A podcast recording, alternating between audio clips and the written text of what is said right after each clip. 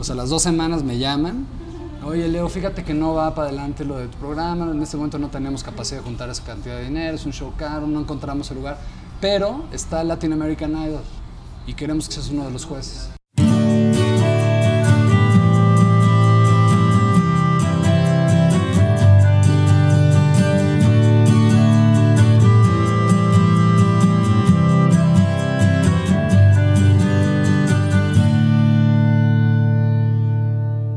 Hola, feliz Pascua. Estás escuchando a Habitat conmigo, Andreas Ostberg, y pronto también con un invitado. Como sabes, esto es un podcast con entrevistas a personas creativas, disponible en sanfra.com, diagonal Habitat y iTunes. Y hablando de eh, un gran favor, si aún no te has suscrito al podcast, por favor entra a iTunes y hazlo y de una vez dile a todos tus amigos a que hagan lo mismo.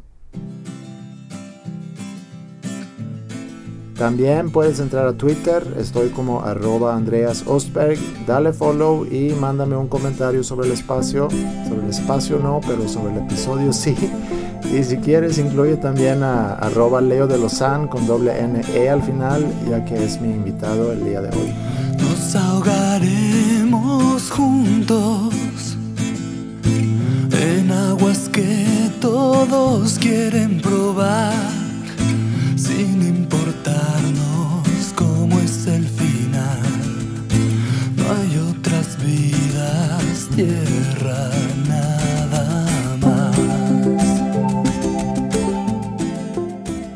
Leonardo nació en la Ciudad de México en 1970, es artista, compositor y conductor. Empezó su carrera artística muy joven como cantante de Fobia, junto con, entre otros, Paco Vidobro, quien por cierto fue mi invitado aquí en Habitat en el episodio 3.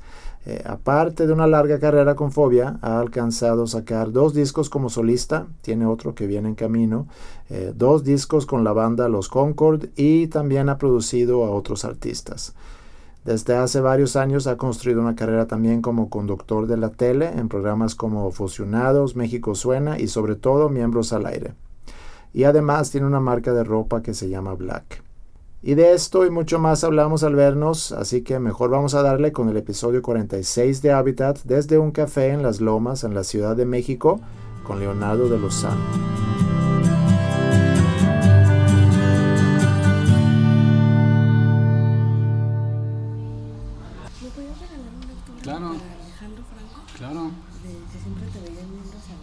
Claro.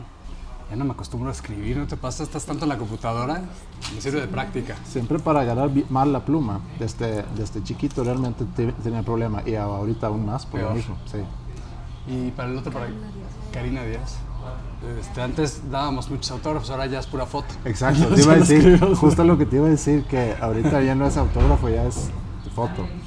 Antes era, nos iban, nos mandaban a- de promoción a hacer este, firmas de autógrafos. Firmabas 500 autógrafos en un día o 200, no sé cuántos, de nada. Entonces como que todo el día estabas escribiendo y yo traía, todavía hasta la fecha, porque yo soy de la vieja guardia, entonces traigo mi libretita. Pero como que ya no sé escribir, cabrón, qué horror. Oye, ¿y en qué, andas, en qué andas ahorita? Pues mira, estoy. Este año ya me lo estoy llevando un poco más leve.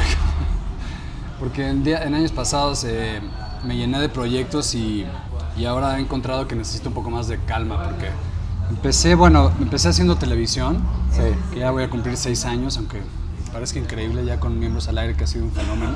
Y ahora traigo unos proyectos nuevos de televisión y me encanta producir, y algunos para producir y algunos para estar en pantalla. Entonces, por un lado tengo eso. Por otro lado, pues Fobia también, ahora ya nada más estamos Paco y yo, entonces somos como un... Pues funciona diferente, ya no es una banda de rock, ¿no? Es como un, es como un laboratorio de, de proyectos eh, musicales y también de, otros, de otras ramas artísticas que estamos tratando de arrancar todos los años, ¿no? Este, y, es- y me divierte mucho también, pero ya no es como, como una banda rock, es como, es como una productora ya, ¿no? Fobia, ya, es, ya es Sí. otra cosa. Y luego, bueno, con los Concord ahora estoy haciendo nueva, nueva música también, queremos sacar un sencillo nuevo. Tengo un proyecto también yo solo, pero este va a salir para mercado europeo y americano porque es en inglés, con unos amigos que hacen música electrónica. Ah, qué bien. Sí, está padre eso.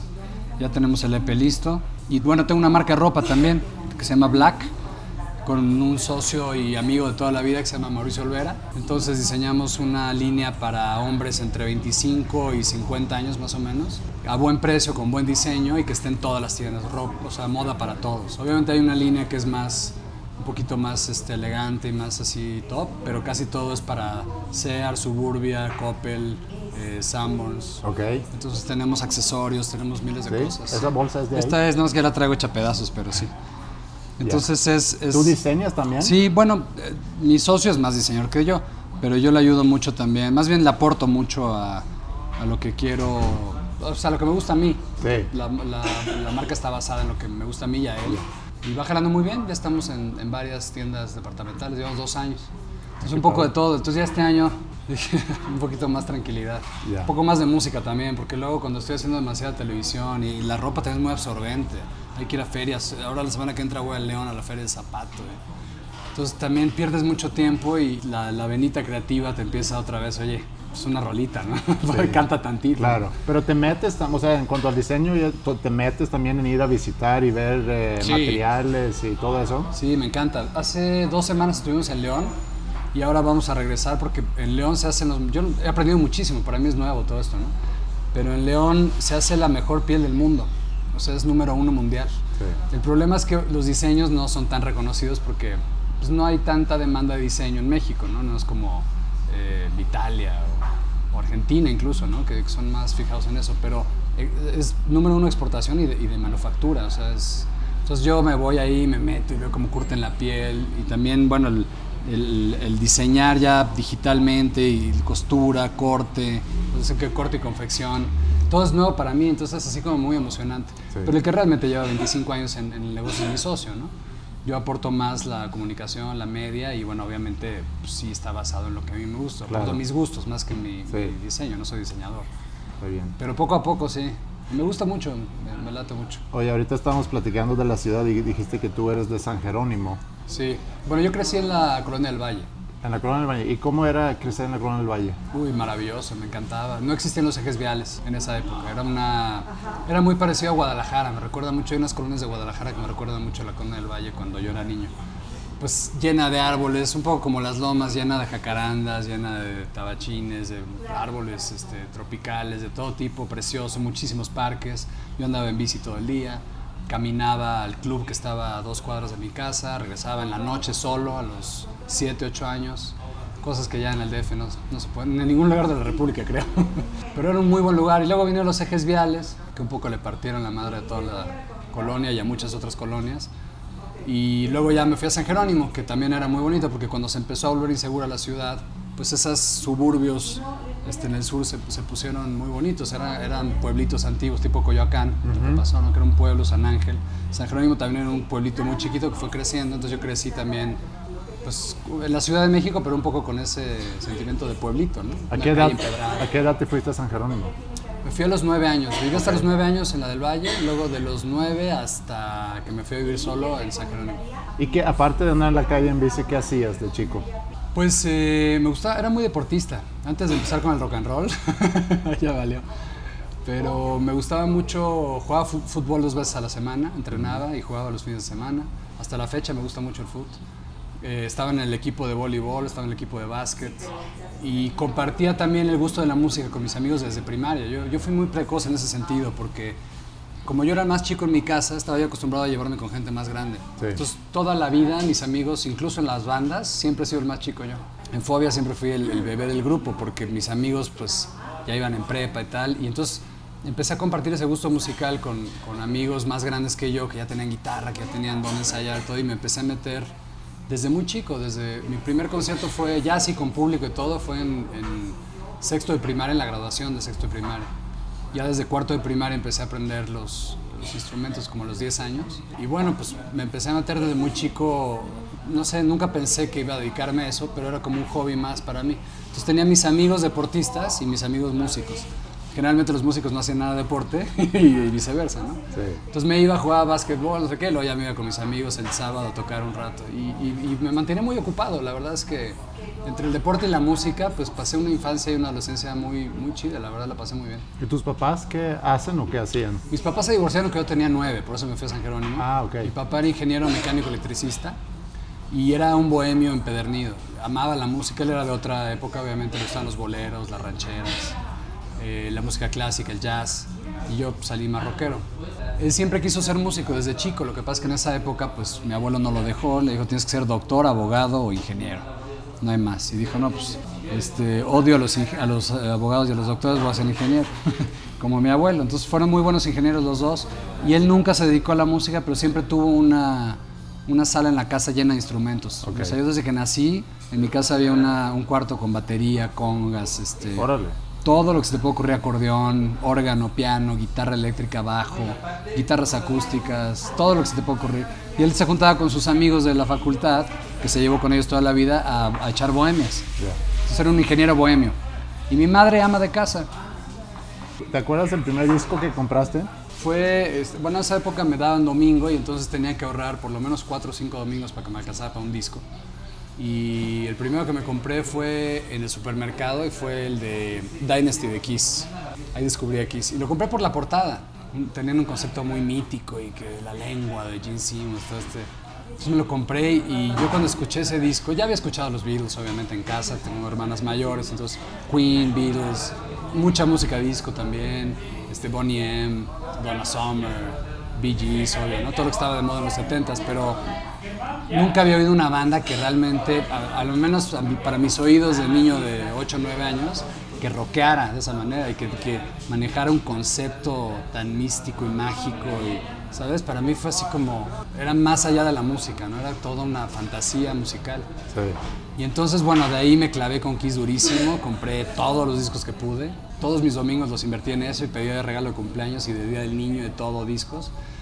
Y luego ya fui creciendo y fui también compartiendo con los amigos, pues vas, te van prestando discos, descubrí Police, descubrí, eh, pues, ¿qué bandas de ese? Bueno, The Clash, y luego ya más a los 80s, pues Depeche Mode, eh, cosas más electrónicas, más electropop, pero, pero siempre tuve como una, como una preferencia por el rock, o sea, las guitarras me llaman mucho la atención.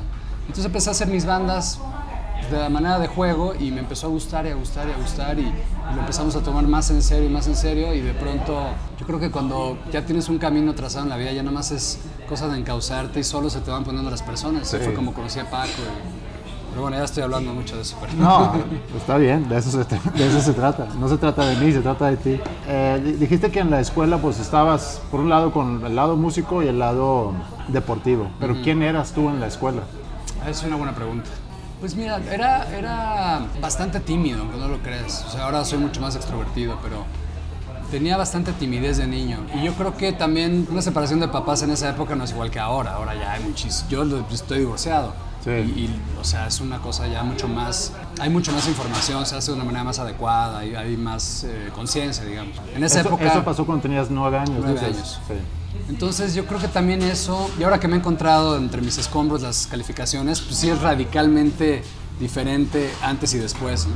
Sí. Entonces afecta mucho, yo creo que un- uno de mis refugios fue pues, es hacer mucho deporte, que me gustaba mucho, ver fútbol en la televisión y todo. Y luego la música, la música me pude refugiar mucho y escuchaba mis discos y era como mi espacio y nadie en mi casa lo entendía más que yo, entonces me sentía como que era algo mío y era un escape para mí. Entonces, yo siento que por eso lo agarré. Y en la escuela era yo, pues no era de los populares, eh, no era, nunca fui agresivo, siempre era muy pacífico. Es más, cuando había un problema yo tendía a ayudar a los, a los que más lo necesitaban. Como yo era grandote y hacía ejercicio, estaba fuerte, estaba alto, era de los más altos de la clase siempre, no, no necesariamente usaba la violencia para hacer el paro. O sea, llegaba y, oye, tranquilo, déjalo. ¿no? El gordito o los que buleaban siempre en la escuela. Entonces era yo como muy pacífico y me respetaban pues porque estaba grandote. La verdad es que yo no era muy bueno para pelear, pero pues eso no lo sabían ellos.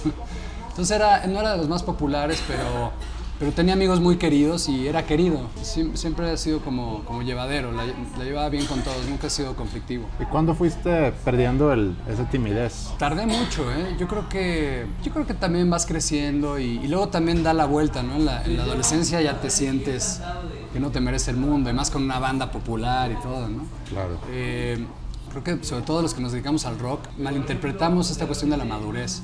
Yo creo que la madurez no es volverte aburrido, convencional, eh, poco original. Yo creo que es volverte más consciente. Claro, a esa edad no lo entendía, ahora ya lo entiendo mucho mejor. Pero creo que madurar es muy sano, o sea, cerrar ciclos es muy sano. Y yo tardé mucho en entender eso, porque esta profesión te, te extiende la adolescencia demasiados Claro, años. ¿no? sí. Tengo amigos que son adolescentes de 50 años todavía. ¿no? Y yo agarré mucha seguridad gracias a la música, porque me, me daba confianza ver que podía tocar bien el piano, que podía tocar bien la guitarra, que la gente me reconociera. Y, y luego empecé a cantar, porque yo no empecé cantando, empecé tocando. Y a falta de cantante me empecé a poner a cantar. Y, ay, pues eres bastante entonado, pues a ver, en esa época estaba cambiando de voz, entonces no tenía la gran voz. Pero la fui entrenando y vi que, vaya, que no tenía yo la voz privilegiada de Pavarotti ni que iba a cantar ópera. Pero dije, tengo un sonido que puedo hacer cosas interesantes. Sí. Que eso creo que es lo interesante en el rock. Te permite, sin tener, sin ser impecable, te permite crear un estilo. Creo que en el Claro. rock es más importante el estilo que el virtuosismo. Entonces encontré ese camino y me empezó a dar mucha seguridad.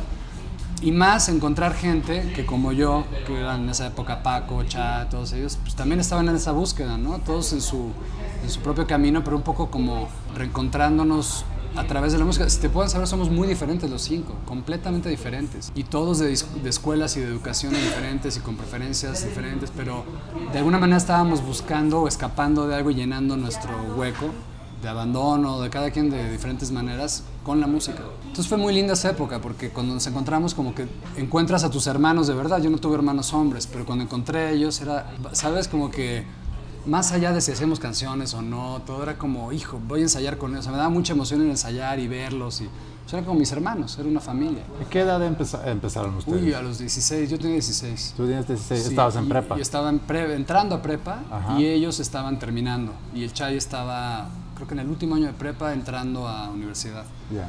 Entonces, pues eso te- yo me, me dio mucha seguridad. Entonces dije, yo quiero hacer esto toda la vida. ¿no? O sea, a esa edad ya Sí. sabías que eso me Sí. quiero dedicar. Ahí ya. De chico, toda- digo, lo fantaseaba, obviamente, ¿no? Claro. Pero nunca realmente con la conciencia de que sí iba a ser la, mi manera de vida, mi, mi forma de vida para siempre. Pasaron las cosas muy rápido, ¿no? La verdad es que ahora que eh, están las School of Rock y que hay tantas escuelas y tanta, ya hemos platicado ya antes, tantas opciones para educarte musicalmente, a mí me da mucha envidia, yo hubiera querido tener tantas opciones. La verdad es que yo era bastante mal estudiante, pero también era porque no había opciones. Y luego cuando ya tenía yo como 17, 18 años, estaba terminando prepa, mi mamá me dice, oye, pues si quieres, hacemos un plan, ahorramos, vemos cómo lo hacemos y vete a, estudiar música donde quieras, a Berkeley o lo. Y pues yo ya estaba tocando en muchos bares, o sea, ya estaba viviendo de eso. Sí. Entonces dije, no, ya para qué, y aparte el rock, o sea, yo esas ideas de la juventud, no, el rock es sentimiento y yo voy aprendiendo sobre la marcha, no necesito una universidad. Ahora que lo pienso, me hubiera encantado tener mucho más preparación, la verdad. O sea, hoy en día puedo tocar, pero no tengo esa escuela que también te da mucha seguridad. Sí, pero ¿no crees que en, el- en aquel momento de haber hecho, de haberle hecho caso a tu mamá, de haberte ido, o sea, también está la- lo, Claro. que, lo que a lo mejor te hubieras perdido para construir la carrera que a Sí. final de cuentas tienes y has tenido. De acuerdo. No, no, no es queja ni, ni creo que debería haber hecho otras cosas, pero sí, tal vez me hubiera ido 3, 4 años y ya se hubiera desintegrado la banda o ellos hubieran hecho otra cosa o tal vez ya no hubiera querido regresar. Pero bueno, así pasó. Pero bueno, no lo digo en ese sentido. Yo, yo lo que digo es que ahora veo a los chavitos que pueden estudiar Claro. desde los 8 años ya aprenderse canciones de rock, me hubiera encantado a mí. Y sí creo que la preparación eh, sí es importante. O sea, no digo que sea la única manera. Digo, admiro, te puedo decir 5 o 10 de mis artistas favoritos que nunca estudiaron, que son maravillosos. No, no creo que sea fuerza, pero sí creo que te da mucha o sea, te da mucha seguridad y te, te da más herramientas. Sí. No creo que el exceso tampoco, porque esos cuates de Berkeley, que no necesariamente que vaya sobre estudies, pero creo que sí un poco de bases Sí. Te permiten, te abren mucho más puertas. No, y aparte te ayuda no nada más, independientemente si te quieres dedicar a la música o no, te, Claro, te ayuda mucho en tu formación. claro, totalmente. Entonces, había un gran apoyo, tengo entendido, en, en tu casa hacia, hacia tu decisión de dedicarte Bueno, me lo a la fui música. ganando, me lo fui ganando. En realidad no, no tanto. O sea, mi papá, como creció con ese estigma de mi abuelo que le decía, los músicos se mueren de hambre, no vas a ser músico, vas a ser ingeniero, creció con eso porque lo vio, Sí. que pues, sí, de verdad era así, ¿no? Y nunca entendió, o sea, me decía, está muy bien de hobby, pero no quieres estudiar una carrera, ¿cuándo vas a trabajar? O sea, no, no creas, no lo entendía muy bien. Y mi mamá, bueno, pues está chavo, ahorita que se divierte y luego ya va a agarrar la onda. Cuando vio que nunca agarré la onda y que ya nunca le pedía dinero y que ya era yo independiente y que iba todos los días a, a practicar y que realmente nos estaba yendo bien, dijo, ah, bueno, pues esto va en serio, ¿no? Entonces por eso ofreció el apoyo. Pero yo creo que me lo fui ganando, no fue de primera, ¿eh? Y, y lo entiendo, pues no es fácil que un hijo sea artista, la No. verdad. Pero yo creo que me lo fui ganando y vieron que era en serio, no que era nada más. ¿Y qué momento sentiste tú que ese sueño que tenía o cuando sentiste que eso- a eso me quiero dedicar? ¿En qué momento sentiste que realmente me estoy dedicando a eso y, y ya no hay un, un plan B, ya no, ya no lo voy a considerar? Yo creo que tardamos un poco porque empezamos muy chicos. Yo a los 18 años estaba grabando el primer disco en Nueva York. Para nosotros el máximo sueño primero era tocar en un lugar de rock como Rocotitlán, ¿no? Luego ya lo logras y luego dices, bueno, pues, ¿qué sigue? Pues en Rockstock. Y luego ¿qué sigue? Pues uf, hacer un disco será lo máximo. Lo logramos. Fue una experiencia extraordinaria, maravillosa. Y luego te das cuenta que ya estás metido en una industria. Luego ya cuando terminas, estás un poco en la inconsciencia, porque tú estás con la mente del artista, ¿no? Quiero que el disco sea lo máximo y te- nos tardamos mucho y lo dejamos como queríamos. Y luego te das cuenta que ya sin querer estás metido en una industria, ¿no? Ya, estás, ya tienes un contrato por tres discos. Ahora los tienes que hacer a fuerza, aunque no quieras. Tienes que hacer promoción, que eso nunca sabíamos que... No es como ahora, digo, ahora también se hace mucha, pero ya también es digital. Antes era, vete cuatro días por todo el Bajío haciendo entrevistas de 7 de la mañana a 10, 11 de la noche. Unas madrizas de verdad espeluznantes. Pero bueno, también nos dio mucho entrenamiento, estábamos muy chavos, no nos cansábamos, era nuevo para nosotros, le echábamos muchas ganas, aprendimos muchas cosas, nos equivocamos también en muchas cosas, pero sí te das cuenta que ya, ya tienes un, un compromiso con una disquera, con un manager, con un staff, ¿no? O sea, ya, ya se hace como una cosa más grande. Y estás muy chavo para entender eso. Dices, tengo 18 años, ya tengo una empresa. Fobia es una banda que, que nunca respetó leyes, reglas ni nada. Y, y lo asumimos desde un principio. Dijimos, bueno, pues somos una banda que puede tener cierto éxito comercial, pero no, nunca va a ser, eh, probablemente, al menos que tengamos un chispazo de suerte, número uno, porque siempre hacemos discos diferentes, arriesgamos. Y muy, al- o sea, Somos es muy rock muy alternativo. A veces es muy alternativo, a veces es muy pop, pero de repente hay una bossa nova. O sea, estábamos, yo siento que hechos para, no sé, como para todo el mundo, no nada más para México. Cuando hay otros proyectos como Caifanes, así que son como mucho más locales. Entonces, obviamente, pues siempre fuimos como un poco comprendidos, lo cual también nos gustaba, porque es padre tener como tu club de, ¿no? De, de chistes privados y cosas que nada más los fans entienden. Y hasta la fecha lo seguimos teniendo, ¿no? Hemos tenido de todo, altibajos, hits de radio, discos olvidados en el, en el camino, este, discos de culto, discos que no, no sé, de todo, ¿no? Sí. Pero pues creo que de eso se forma una carrera y gracias a Fobia que ha sido como la matriz de todas nuestras otras cosas, este, hemos hecho todo lo que estamos haciendo. Incluso ahora los demás que han hecho Moderato, que han hecho Ula Ulax, el, el despacho de diseño del chat, o sea, todo Sí. lo que hemos creado, la verdad, ha sido gracias a Fobia. ¿Y cómo era o cómo es un poco el proceso? Digo, Paco compone Sí, la gran mayoría. la gran mayoría de la, de la, de la música. Y tú como intérprete o como cantante o como vocero, vaya, de la banda, ¿cómo, cómo es ese proceso? O sea, ¿Cómo a- a- presenta él sus ideas contigo? Sí, ha cambiado muchísimo a través de los discos. El primero éramos to- tocábamos cuatro veces a la semana. Era como ir a la oficina, o sea, era ya de. Aparte íbamos a la escuela, entonces era en la tarde, de cuatro y media a siete y media, creo que era. Religiosamente, así, castigos si no llegabas a tiempo y tal. ¿Quién ponía los castigos? Pues entre todos, Sí. entre todos, sí. A veces era perder una cortesía en el siguiente concierto, a veces era una lana, depende, ¿no? Pero era muy estricto, muy estricto, porque sí, pues no, no teníamos estudio, no había Pro Tools, no había, entonces era tocar y ahí ponías la canción ahí. Y luego venía el show y decía, no, esto no funcionó, entonces cambiamos. Era realmente banda de garage. Y entonces componíamos tocando. De repente salía un riff, y lo íbamos armando y todo, y luego salían como que las canciones y un poco las estructuramos, luego junto con el productor las íbamos terminando.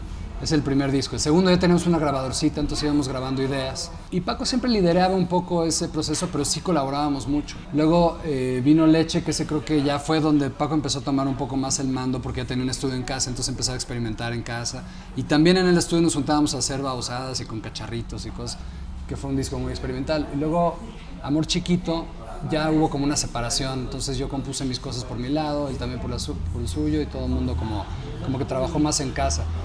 Y hoy en día, bueno, pues ya somos dos nada más. El último disco prácticamente lo hizo en su casa él, porque no, no planeábamos hacer un disco de fobia.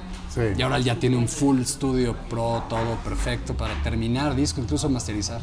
Entonces avanzó mucho con eso y yo en la etapa de melodías pues ya tiene él como un boceto de melodías y las vamos puliendo juntos y ya, ya tiene mucho, mucho callo, pero ha ido cambiando. La verdad es que Paco no es una persona fácil para trabajar creativamente, es como que tiene, ¿sabes? Hay, hay esos artistas que colaboran con mucha facilidad y hay otros que son muy, saben lo que quieren y lo hacen solos, Sí. ¿no? No necesitan o, o no, no se les da. Paco es así, o sea, le cuesta mucho trabajo colaborar, pero siempre la tiene muy clara de dónde quiere ir y dónde no y, y le lleva mucho tiempo, pero llega. Entonces hemos intentado diferentes dinámicas y no funciona. Yo me he juntado con muchas otras personas y a mí sí me gusta mucho colaborar y no, nunca he logrado eso con Paco. Y veo que él tampoco lo ha logrado mucho con otras personas. Entonces él tiene ese estilo.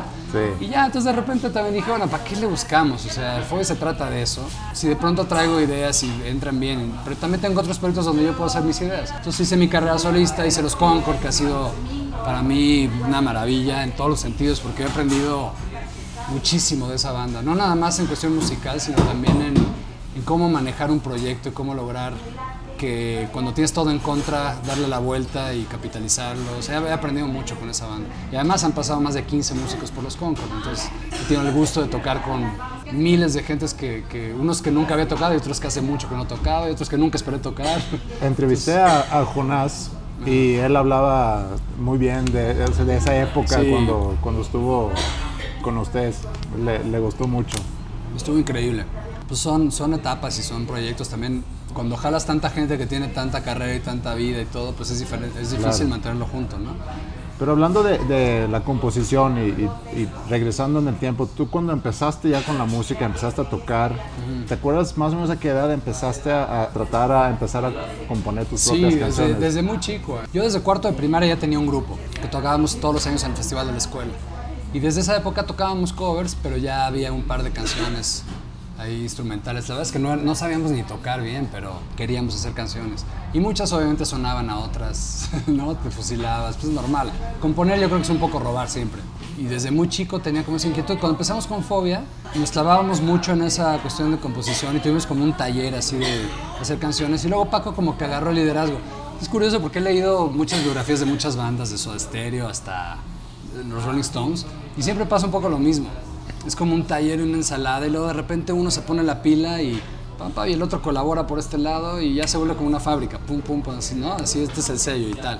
Incluso los Beatles, ¿no? Sí, pero también creo que tiene que ver con cuando tú empiezas como banda. No tienes recursos, no tienes Sí, claro. nadie, sabes quién eres. O sea, tienes una necesidad de juntarte a tocar mucho Exacto. para ensayar. Y Exacto. ahí mismo, pues es, e- ese es el momento para estar sembrando esas ideas Sí. y calarlas. Sí. Y como acabas de decir tú, o sea, ustedes hicieron ya varios discos y, y luego ya como que cada quien vas a tener más recursos. Sí cambia el proceso. Yo ahora, por ejemplo, cuando empezamos los Concord, que fue en 2007 creo, eh, lo que hacíamos era, a mí sí me gusta mucho cambiar de dinámica. Ahorita te cuento como dos o tres proyectos en los que he participado componiendo. Sí. Por ejemplo, con Didi, que, que hice mis canciones eh, como solista, muchas ya las traía yo y nada más se las terminaba, otras empezábamos de cero. Él es más músico que, escritor y, de melodías. A veces sí saca melodías, pero es más como músico. Y entonces hacemos una muy buena mancuerna, pero era un one-on-one.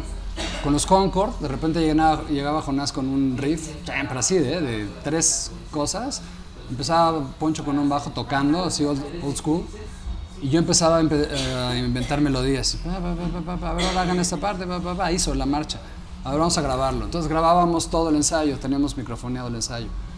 Y entonces yo le dejaba un espacio y decía, oye, ¿sabes que chingón? Pues tú, tan- o sea, tú no eres tanto de melodías, tú eres más como de rap y como de hablar y más, más este, pues más rapera la cosa. Le dejaba un espacio a Jonás, haz lo que quieras. Sí. Y pum, ahora los dos juntos, pum, y, y se iba dando increíble. Y luego ya no teníamos a Jonás, entonces puta, pues nos faltaba guitarrista, entonces bueno, pues a ver yo. Y empezamos a hacer otras canciones sin guitarra, y este, o yo tocando la guitarra. Y luego compuse con Poncho, y luego compuse una solo. Se fue dando como con mucha naturalidad, la verdad. Luego invitamos a Ato, que también es, es un gran amigo y gran guitarrista, hizo muchas partes de guitarra.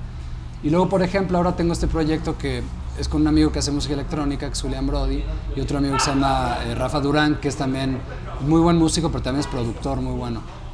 Y tiene 27 años, entonces él también está en otro, ¿sabes? Tiene eso que nosotros ya no escuchamos, que es Sí. un chavito que está todo el tiempo. Nunca nos juntamos, es todo digital. Nos man- me manda de repente, "Oye, está increíble esta cosa que saqué, puta, está poca madre. Dame tres días. Le hago una melodía, ¿cómo la ves? Me encanta, todo por mail. le hago una letra, se la grabo en mi casa sin grabadora, se las mando, está increíble. Cuando nos juntamos, va y la grabamos. Siguiente, oye, yo tengo esta idea, pum, pum, les mando con bajo y voz, pum, pum, y ellos la visten. Bye, ya tenemos otra, y sí. O sea, no nos juntamos, nunca hemos tocado. ¿Y, y cómo ha cambiado tu proceso de composición? ¿O sigue siendo más o menos, yo digo, ahorita estabas dando ejemplos de técnicamente cómo, cómo puede cambiar, pero digo, a- a- cuando hago mis entrevistas con compositores, trato mucho de, de entender un poco el proceso, Sí. el, el- si hay una rutina y cómo Sí. se ha transformado en el tiempo. Para mí lo más fácil, a mí me, me cuesta mucho trabajo empezar algo de cero y, y soy muy impaciente, entonces no puedo estar mucho tiempo en el estudio editando y me desespero mucho. Entonces generalmente me gusta juntarme con gente que sí le gusta hacer eso, como Ponchito, como Julián, ellos, que saquen un riff que inspire, algo que a mí me suenan las cosas. Hay muchas veces que me mandan cosas y digo, híjole, está padre, pero no, no veo dónde puede entrar la voz. ¿Y te cuesta criticar las ideas de los No, demás? yo cuando empiezo a trabajar con alguien desde, el- desde la primera vez les digo hay que hablar todo abiertamente. O sea, aquí na- no estamos para andarnos diciendo lo bueno y lo malo y ahí con, con, este, pincitas, sí. pincitas, no, no, aquí ya, ¿sabes qué? No me la, no sé. ¿Pero por qué? Pues porque hay algo ahí, ok, lo cambiamos. No, no, no, no, no. Ya. Si sí, bueno, pues le torcemos o si no, empezamos una nueva. Y hay días buenos y hay días malos. Hay veces que en un día tienes una buena idea. La otra vez me junté con Ponchito y en 3, 4 horas sacamos una bien padre. Y hay días que nada. Entonces hay que tener mucha paciencia, es una cosa artesanal. Pero a mí generalmente me gusta ya, que, ya partir de algo y empezar a, pintarlo con una melodía. Y entonces la misma melodía y la, el feeling que tiene la canción me va llevando a lo que se debe de tratar. Y obviamente, mientras más escribes, es un oficio, ¿no? Mientras más ideas, mientras más, ah, escucha esta frase que está padre, Sí. ves películas, dices, puta, esta situación está buenísima, notas la situación, observas a la gente, te imaginas esta chava, qué le habrá pasado, es una chava llorando, te inventas una historia. O sea, mientras más practicas la imaginación, mejor. ¿Es por eso que cargas libreta? Sí, ¿Sí? sí, porque además se me olvidan y traigo mi grabadorcita Claro. aquí en el iPhone. ¿Y todos los días escribes? No, no, pero lo más que puedo. Creo que mientras más lo haces, mejor te vuelves. Claro. Pues sí, es como un músculo, ¿no? Al final de Es un músculo. Y luego yo soy muy obsesivo. Cuando ya me gusta algo, estoy todo el día obsesionado hasta que... Y, lo- y le pulo la letra hasta el final y todavía ya están grabadas y no, ya me gustó más otra palabra y la regrabo. soy muy obsesivo con eso. Y hay gente como Jonás que es de la primera. Pum, pam, y como quede la letra y vamos, ¿no? Entonces, bueno, diferentes estilos. Y también produces. Sí, ya no tanto ahora. Pero has, o sea, has He producido demás. ¿Y qué, como productor, cuál es tu proceso? En, en el momento que estabas produciendo, ¿cómo era tu acercamiento a la música de alguien más para meterle ideas y... Pues no es fácil, ¿eh? yo creo que producir es un trabajo bien delicado porque se requieren muchísimas cosas. Yo creo que tienes, depende, bueno, si produces un comercial, bueno, pero produciendo ya un artista, un, un solista o una banda, tú te tienes que meter a la mente y al, o sea, respetar todas las, o sea, tienes que ser como un analista primero.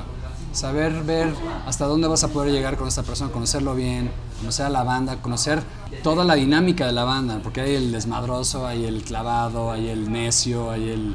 Tienes que ser primero como muy analista, muy observador, luego meterte al rollo sin ser agresivo, ¿no? Porque tú entras ya con un productor con, con la defensiva, ¿no? De que, o sea, sí, cámbiale, pero no, no me vayas a hacer mierda mi canción, ¿no? Sí. Y hay que entenderlo. pues. Y luego hay otros artistas que quieren que hagas todo tú, ¿no?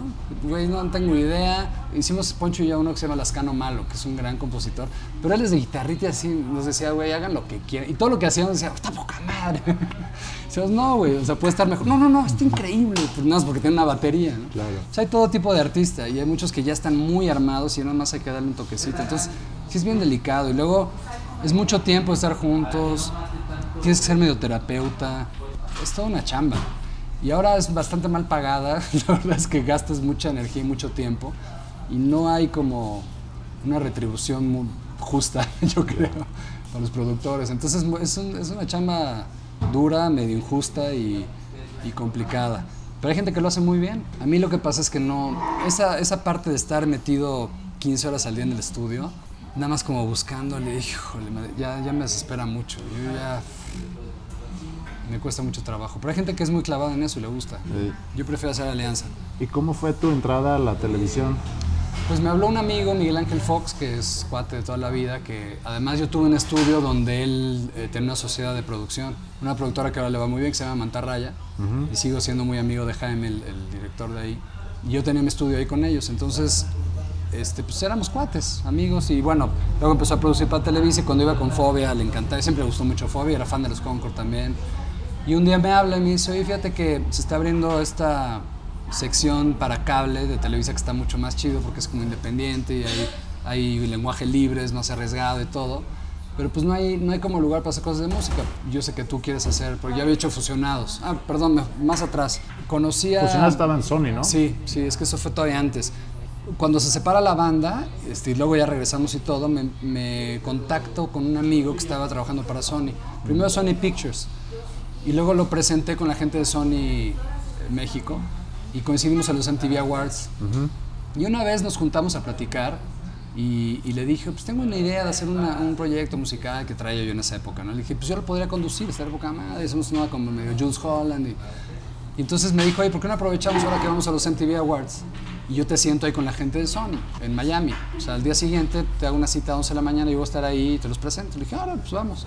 Entonces yo pensando en México, que nadie te recibe y que te dejan dos horas en una sala y el mamón te cansé, dije, ni, ni se va a armar esto, ¿no? Entonces ya, total, me llega un mensajito 10 y media, vente, güey. Perfecto, entonces estaba en Miami Beach, caminé, me acuerdo que estaba como a tres cuadras. Llego, en punto a las 11 como son los americanos, me siento en una sala y están el director de Chile, el director regional de Latinoamérica, el director de México, ah, el director de México en speaker porque estaba en DF, director de Argentina, el de Miami, mi amigo Alex y no me acuerdo qué otros, pero como ocho personas en una mesa. Y yo entro así, sí, el amigo de Alex, ¿no?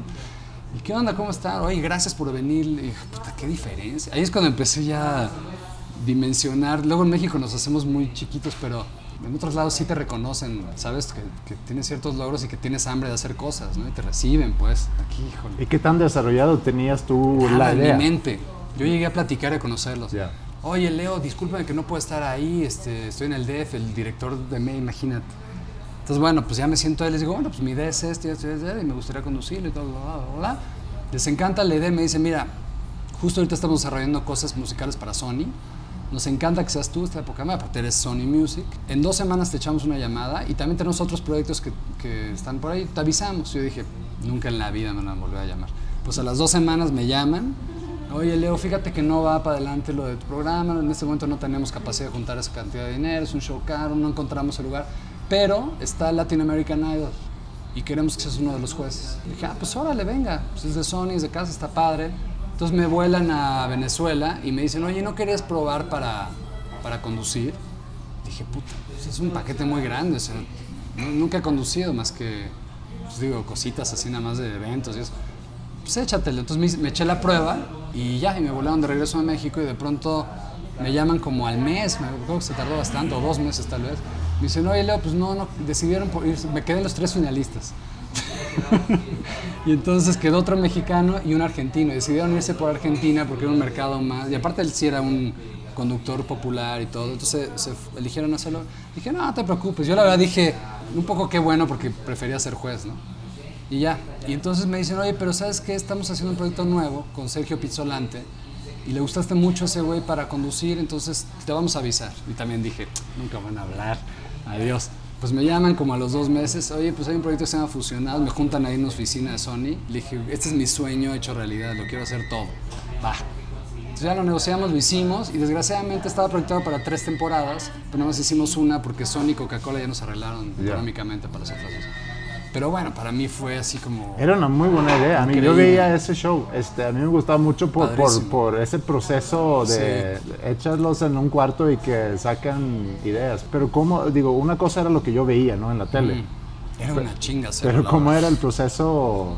Era lo ideal, porque tú cuando tienes un programa de tele siempre traes el rating aquí, ¿no? O sea, tú Claro. le tienes que vender a la televisora, vas a tener mucho rating, se va a vender muy bien. Pero la verdad es que nunca sabes. Pues como miembros, que la verdad, que ahorita te cuento de eso, que la verdad yo pensé que pues, iba a durar ahí un ratito y luego son un fenómeno. Y hay programas que le meten un chorro de producción y nunca pasa nada. Pero este ya estaba vendido, era Coca-Cola, Sony y estaba completamente pagado. Entonces todo- todos aparte pagados muy bien todo el mundo trabajando armónicamente, los artistas promoviéndose a nivel Latinoamérica. Entonces era una- un dream project para todos. Este, entonces yo estaba, pff, y, y ahí me enamoré de todo el proceso y de la tele y de hacerlo, ¿sabes? Como, o sea, me empecé a, clavar en ese ¿Y pagaba mejor que la música? Eh, pues sí. Digo, era un proyecto más para mí. Aparte me, me cayó en un lugar, muy- en un momento muy importante porque apenas estaba arrancando con los Concord. Entonces no estaba haciendo mucha música y para mí pues, fue un ingreso muy bueno. Pero sobre todo me, me sedujo mucho la producción de tele y, y la cosa musical. Entonces yo andaba en, bueno, te eché mucho rollo, pero andaba en ese rollo cuando terminó Fusionados. Me quedé muy desilusionado porque yo quería hacer más temporadas. Entonces tratamos de levantar dinero, pero era mucho dinero. Y entonces yo hablé con Miguel Ángel Fox, que era, este, en ese momento estaba produciendo cosas. Le dije, deben hacer algo de música. Fui a hablar con la gente de Televisa. Y pues todos me decían lo mismo, es muy caro y ahorita no hay espacio. Está a la baja la música en la televisión ahorita. Y me habla un día Fox y me dice, oye, tengo un proyecto nuevo que, que me encargaron, que no tiene nada que ver con la música. Pero pues no te encierres, güey. O sea, no te cierres a hacer cosas de música. Ahorita no hay nada de música, te va a costar mucho trabajo hacerlo aquí y eres bueno, güey, o sea, lo haces bien, yo creo que lo puedes hacer bien. Se trata de cuatro hombres que son completamente diferentes, un poco la versión masculina de Antas Divinas, pero echando desmadre. Le dije, híjole, Fox, no sé, güey, y aparte no pagan tanto. dije, bueno, no, no sé. Me dijo, mira, vamos a hacer una cosa, somos brothers. Vente a cuatro programas, porque hicimos una prueba y quedé. Me dice, "Ah, échate cuatro programas, si no te gusta me mandas a la chingada y te pago tus cuatro programas y bye. Dije, órale, va. Pues me eché los primeros dos y ay, más o menos. Y ya para el cuarto dije, ¿Pero qué fue lo que no te gustó o que pues no...? porque yo en mi mente, tú, tú mismo te pones tus propios límites, ¿no? Yo me visualizaba como siempre haciendo programas de música. Sí. Y de pronto me- él me hizo ver, me dijo, no, pues lo haces bien, o sea, sé tú mismo, también está al lado de la música, está al lado del cantante. La gente va a amar ver cómo eres tú, echando desmadre de hombres y diciendo la verdad y, o sea, ¿Qué tanto está...? nada, nada, Es es es improvisación. improvisación. Y entonces se convierte en un fenómeno el programa. Y entonces eso también me da mucha seguridad porque ah, pues puedo componer, puedo hacer. Y de pronto me dice Fox, oye, vamos a montar un espectáculo en vivo. Y yo, "Puta, ¿cómo en vivo? Sí, pues es un show y te va a entrenar Mauricio Castillo, te va a entrenar un cuate ahí de El Flaco, que es un, un, eh, director de escena, y vas a hacer stand-up comedy. Puta. Dije, pues órale, venga, porque why not? Y entonces lo hice y también me gustó mucho porque siempre quise hacer teatro no tengo formación de actor, entonces también no quería hacer una obra muy, ¿no? Shakespeare o algo así. Entonces dije, bueno, me voy a afogar y, y, pues también fue un hit y entonces me di cuenta que podía hacer muchas cosas y me empezaron a salir muchas oportunidades a raíz de eso y me encantó hacerlo. La verdad es que también me ayudó mucho a salirme un poco de la música, que la música de pronto, llevo 25 más de 25 años haciéndolo, de pronto es, es, es frustrante dedicarte al rock en México porque no es mainstream tienes que estarle buscando, es una lucha Sí. constante, lo veo con todos mis compañeros, híjole, y es desgastante. Entonces de repente ves que en otros lados también te puede ir bien y que te diviertes y te, ¿sabes? Es como lo de la ropa, ¿no? Para mí, yo la semana que entra a León estoy emocionadísimo. Mis socios me puta otra vez León. Yo sí estoy como niño chiquito. Esas cosas he encontrado que cuando puedes diversificarte sin volverte loco, porque también luego me lleno de cosas, pero te reenamoras de tu carrera y luego te vuelven a dar ganas de hacer canciones. Y oye, ahora sí hagamos un disco. Sí. Pero si estás todo el tiempo metido, metido, metido, te vicias y te desenamoras, te desencantas, te frustras, te- te- ya te empieza como a cagar la música y el mundo de la música, el negocio de la música. Entonces me gustó mucho hacerlo y me metí a hacer eso y, y empecé, hicimos giras, hicimos más de 300 representaciones del show. Y, y ahora ya estoy como cerrando ese ciclo y ya creo que es tiempo de empezar a hacer otros programas de música. Pero- ahora ya es una situación diferente, ya tengo más nombre en la televisión, la empresa tiene confianza en mí. Estoy también tratando de levantar proyectos en Los Ángeles porque estoy la mitad del tiempo allá, la mitad acá. Y pues, ahí vamos, vamos con dos proyectos, uno para online y otro para televisión, de, totalmente musicales, que están muy chidos. Obviamente con un presupuesto más bajo porque hoy en día ya, como todo mundo hace su programa con su iPhone, ya los presupuestos, el, el lado positivo es que puedes hacerlo. Sí, claro. Lo echas para adelante, no dependías de 40 marcas para hacer un programa. ¿no? Ahorita que estabas diciendo, pues el rock está de alguna forma muy castigado en el Muy. país y, y luego el contraste con, con la tele, donde realmente me supongo que ahí el nivel de reconocimiento de Leonardo pues se disparó, ¿no? Sí, aparte aprendí a ver que hay, o sea, que es un país muy grande y bueno, ya contando Latinoamérica, pues de hablar. Y hay muchos nichos. Es muy chistoso porque cuando empecé a hacer el show, me di cuenta de que no neces o sea, la gente del rock no va a ese show. Es más, ni siquiera saben que existe ese show. Y cuando toco en vivo, pues esa gente que fue al show no saben que soy músico. Entonces me parece muy cagado. Sí. Así es este país, así son las cosas, ¿no? Creo que de repente cuando somos artistas y estamos, tú estás en- en- así, ¿no? Con tu arte, tu música, tu mundo, tu colonia, tu sector de amigos y crees que esa es la neta de la vida. Y está bien, pero la verdad es que hay todo un mundo de posibilidades afuera que no entienden lo tuyo, pero que tienen otras cosas que tú no entiendes tal vez. Sí. Y están ahí, este país es lo que es. Yo la verdad he tenido largas discusiones con colegas, algunos están de acuerdo conmigo, otros no. Digo, está el lado romántico de- del rock y todo esto, pero la verdad es que tenemos que aceptar que es un, un mercado chiquitito, castigadísimo, muy competido y es muy difícil construir una carrera en rock, del rock en México, en Latinoamérica. Sí. Y hay muy poco público para el rock, la verdad. Y siempre habrá poco público para el rock. ¿Por qué? Porque pues, somos latinos. y hay salsa, y hay ranchero, y ese es el mainstream. Y así va a ser. O sea, hay que aceptarlo. Entonces, de repente viene un chispazo como el Vive Latino y dices, wow, sí, es... pues sí, van 60 mil personas, pero ese es todo el público que hay. Y luego dices, pues, y luego nos quejamos, ¿no? Pero es que ¿por qué no hay más bandas? Pues porque no hay mercado. O sea, Estados Unidos no es que sean más talentosos, no es que nada. Sí hay más educación, sí nació el rock, ahí, ahí desde que nacen lo escuchan y hay más, está más arraigado, pero también es porque es un mercado más grande, Sí. es un mercado mundial. Entonces todo el mundo se va a Los Ángeles, todo el mundo se va a Nueva York. Los mejores músicos del mundo, se- ¿por qué? Pues no porque el clima sea bueno, cabrón, es porque hay un gran mercado. Entonces todo se reduce al mercado. So- Pero los ¿qué- países somos negocios y las sociedades es eso. Entonces, si no hay un mercado a quien venderle, no vas a crecer. A menos que empieces a transformar tu rollo en otra cosa. Si lo empiezas, por ejemplo, Nortec es un interesantísimo caso. Porque de repente ellos tienen la es un colectivo, entonces tienen la flexibilidad de hacer una cumbia o hacer una ranchera o hacer una tecno o todo a la vez. Entonces de pronto se pueden clavar y pueden entrar a un mercado, entonces ya crecieron y luego pueden regresar. No, este sencillo es nada más para Alemania y este es para los ranchos de Sonora y pega. Muy interesante. Entonces, hay dos opciones. O te adaptas al país en el que vives y te dejas de quejar, o te vas a otro país y le entras a las ligas mayores en Londres, o en Nueva York, o en Berlín, o en Los Ángeles. ¿En qué no están de acuerdo contigo? Bueno, porque de repente nos quejamos mucho de que ¿por qué no hay más bandas? No, es que no hay talento. Yo creo que hay mucho talento, lo que pasa es que ves el panorama y dices, puta, mejor me dedico al trabajo de mi papá. que- o sea, ¿cuántos manás hay? Uno. Si hubiera un mercado más grande, habría 15 manás, Claro. como en Estados Unidos. Sale Maroon 5 y luego siete bandas igualitas Sí. y pegan todas. Esa es la verdad. ¿no? Y muchos dicen, no, es que este, todos se huyen porque hay que quedarse aquí y hay que este, rescatar el valor mexicano. Yo lo he platicado con Sergio Arau, que lleva 20 años viviendo en Los Ángeles. No se trata de eso. Tú te llevas tu- tus raíces contigo donde quiera que estés. Sí. El problema es de mercado. Sí. No hay mercado para vender eso. Y lo he aprendido porque también mis estudios siempre han estado en casas productoras. Yo llevo mucho tiempo indirecta o directamente haciendo publicidad. Sé dónde se venden, sé cómo se comportan las marcas. Todo es un negocio. Las disqueras también. No te firman por tu linda cara ni por tu linda canción. Te firman porque ven que tienes proyección y que tienes conecte con cierta gente y te invierten lo adecuado para ese seg- segmento de gente que te va a comprar. Pero ahorita hay que, de fobia, de ser estrella de rock mexicano, y con, digo, con todo lo que eso implica, el ser estrella de rock en México, pues no es ser estrella de rock en Estados Unidos. No. O sea, eres famoso, pero tampoco tan, tan famoso. No. Vas a la tele y ya te haces muy conocido a nivel nacional. Sí, bueno, es que la tele te da una... Y eso que es por cable.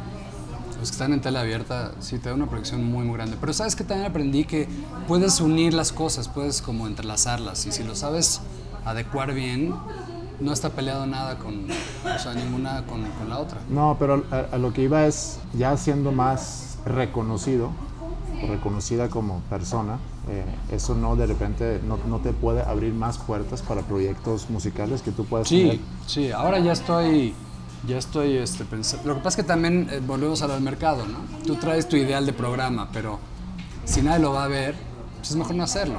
Sí. Hay que esperar el momento. Claro. O sea, las tendencias van y vienen. Hay que esperar cuando vuelve la tendencia y la gente quiere volverlo a ver y en ese momento lo metes. Entonces también yo traía estos sueños, tengo muchísimos, pero, pero a veces no es nada más que no haya dinero. Lo que pasa es que no entra el dinero porque nadie va a creer en el proyecto, porque no hay público que lo vaya a consumir. Esa gente sabe lo que hace también, ¿no? Sí. No, no son tontos.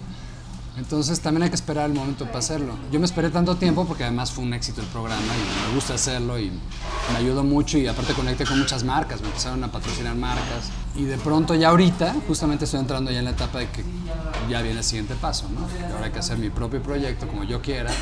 ¿Cómo te describes como persona? Pues mira, soy, yo creo que soy una persona muy sencilla. O sea, me gusta, me gusta vivir bien y me gusta mucho viajar, me gusta mucho trabajar para, para poderme dar muchos gustos, pero, pero soy de disfrutar cosas sencillas. O sea, no, no soy de coches y de las cosas ostentosas no me llaman la atención. O sea, soy muy adaptable y muy sencillo, lo- eso es de las cosas que me gustan. ¿En qué gastas tu dinero? ¿En viajes? Viajes, pues bueno, en, en música, en arte, que pues es lo que más me gusta, pero sobre todo en viajar. A mí, para mí viajar es de lo que más te puede llenar en la vida. Hay gente que no le gusta nada viajar, está bien, pero para mí es así como te abre las puertas de, no sé cómo explicarlo, pero abre, abre la mente completamente y te hace, o sea, te, te pegas, te, te hace cambiar. A mí me encanta, desde la comida, la gente, ver otros lugares, aprendes a apreciar lo tuyo y también a apreciar otras culturas. O sea, para mí es maravilloso viajar. Esas son dos cualidades que me gustan. Soy adaptable y soy sencillo, que eso, que me, eso me caigo bien. Las que no me caigo también soy muy desesperado. Lo he intentado trabajar, pero me desespero con mucha facilidad. Soy muy disperso, muy distraído, olvido mucho las cosas y me, pone de muy mal humor. Pero en general soy, soy llevadero, me gusta llevarme con la gente, me gusta, ¿sabes? Tengo, tengo como un lado muy huraño, pero también otro muy llevadero. Y eso creo que me ha ayudado también a lograr cosas, porque también mucha, mucha de la parte del éxito es como la relación pública. Claro. Es bien importante eso. Sí. Y otra, me he dado cuenta también que yo antes pensaba que el talento era lo único que había que tener, ¿no? Y eso te tienes que clavar y hacer un mejor, un mejor esfuerzo para hacer una mejor canción y tal. Ahora me he dado cuenta que a veces la buena idea y la buena canción no es todo. Es, a veces no llega ni al 10%, el otro 90% es la chamba. O sea, tienes que estar al tiro, al tiro. La verdad es que la gente más exitosa no es la más talentosa, si te pones a ver. Sí, total- estoy to- totalmente de acuerdo. El talento te puede dar Sí. un disparar un poco, pero si no estás dispuesto a trabajar, Y muchas veces, y, y ahí, ahí es, hay una disyuntiva, porque mientras más trabajes, más se desarrolla tu talento.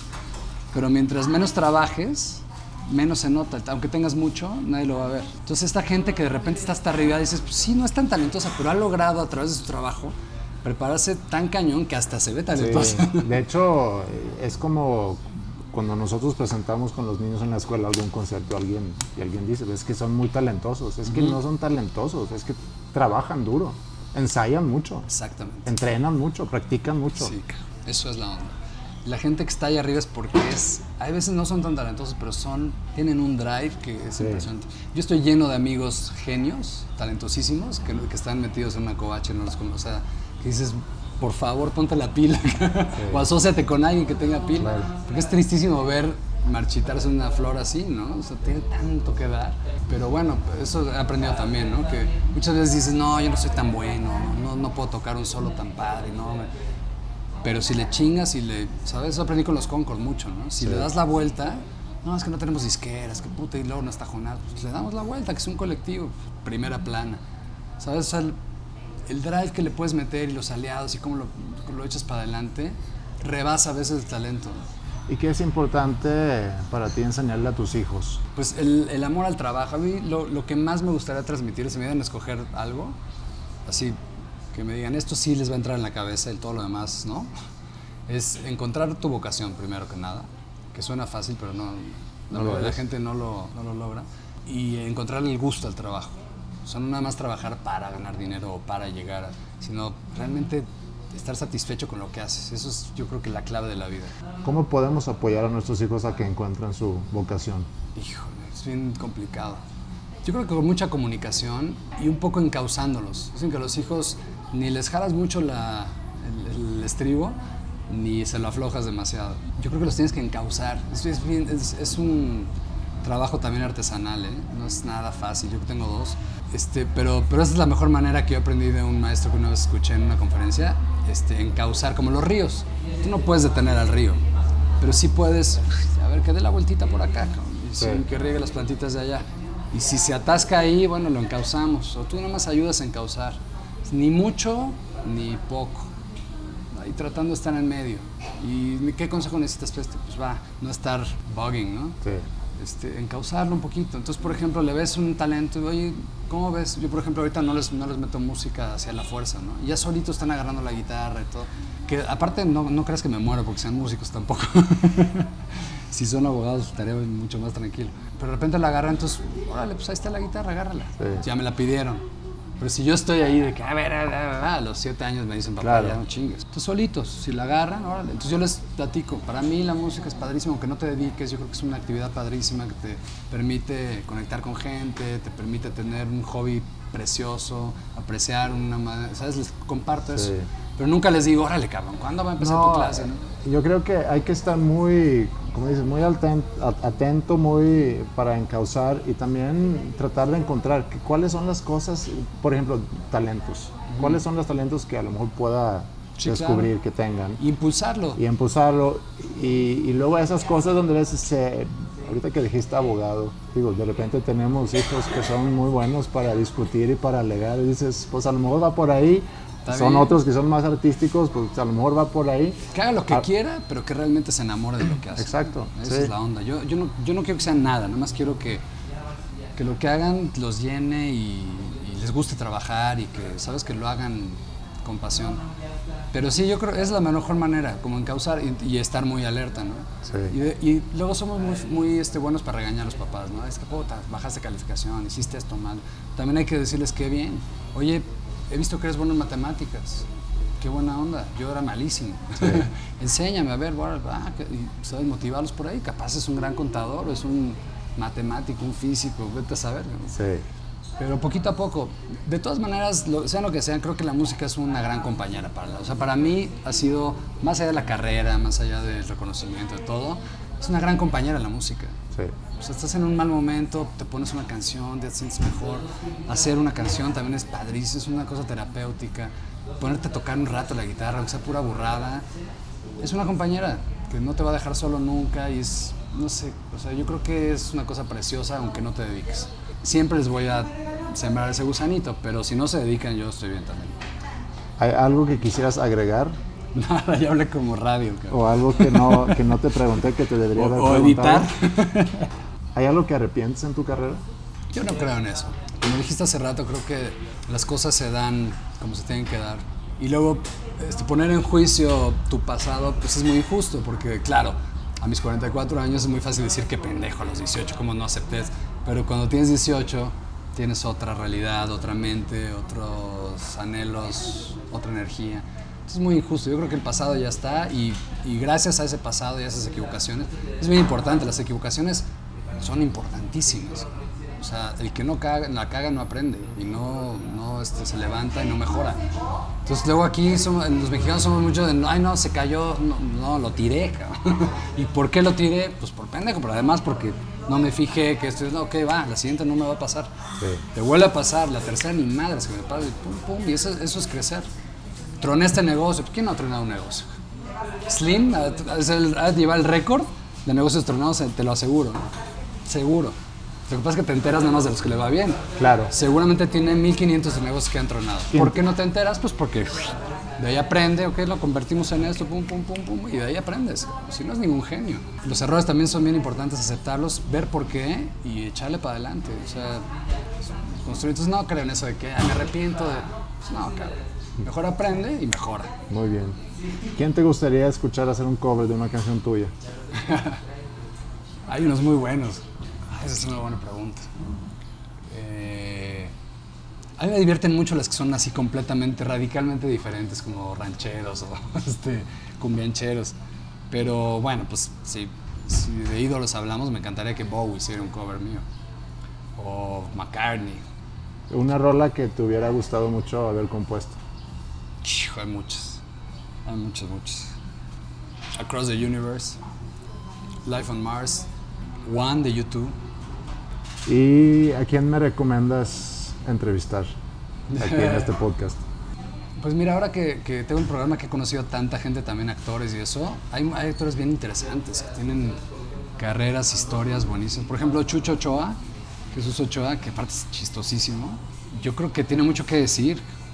Digo, porque siempre que lo veo cotorreamos y jajaja, pero yo creo que si te metes a, a su vida, porque es un cuate que tiene, tiene ciertas características físicas que le ha sabido dar muy bien la vuelta, o sea, se ha, se ha creado un personaje adorable en un mundo bien rudo, ¿no? Donde hay este estigma de que el gordito no, y el pelón no, y, y él le ha dado la vuelta a todo eso, es, es un gran actor, pero se ha aplicado y ha sabido manejar su carrera muy bien y tiene una historia interesantísima. Es un cuate de familia, ¿no? Tiene su hijita, lleva veintitantos años casado. Creo que Chucho Ochoa es bien interesante, por ejemplo. Muchos actores, la verdad es que en México la actuación también es un tema, ¿no? Sí, a mí me, a mí me encantaría entrevistar a, Sí. a varios actores, inclusive directores de cine, que hay Sí, muchos muy buenos Muy aquí. buenos, muy buenos. Pues bueno, no sé. Bueno, ya para concluir, ¿con, con qué canción tuya podemos terminar el programa? Pues una de los Concord. Hace mucho que no pongo a los Concord en ningún lado. Hay una canción que me gusta mucho del segundo disco de los Concord que se llama eh, Noctámbulos, que es la única balada. Bueno, hay dos baladas realmente de los Concord, que son balada, balada. Esta es como un poco mid-tempo.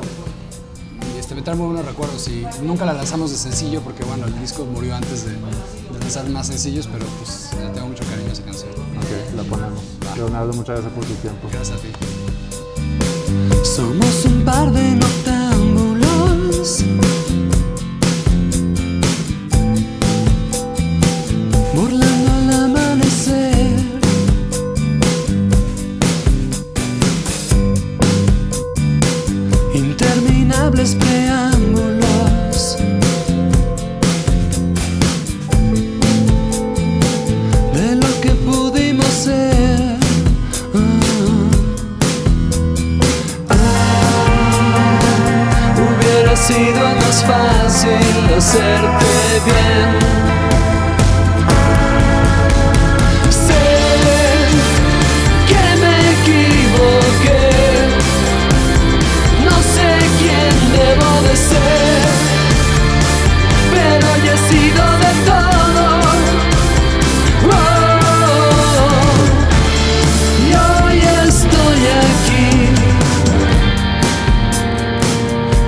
decir que lo siento.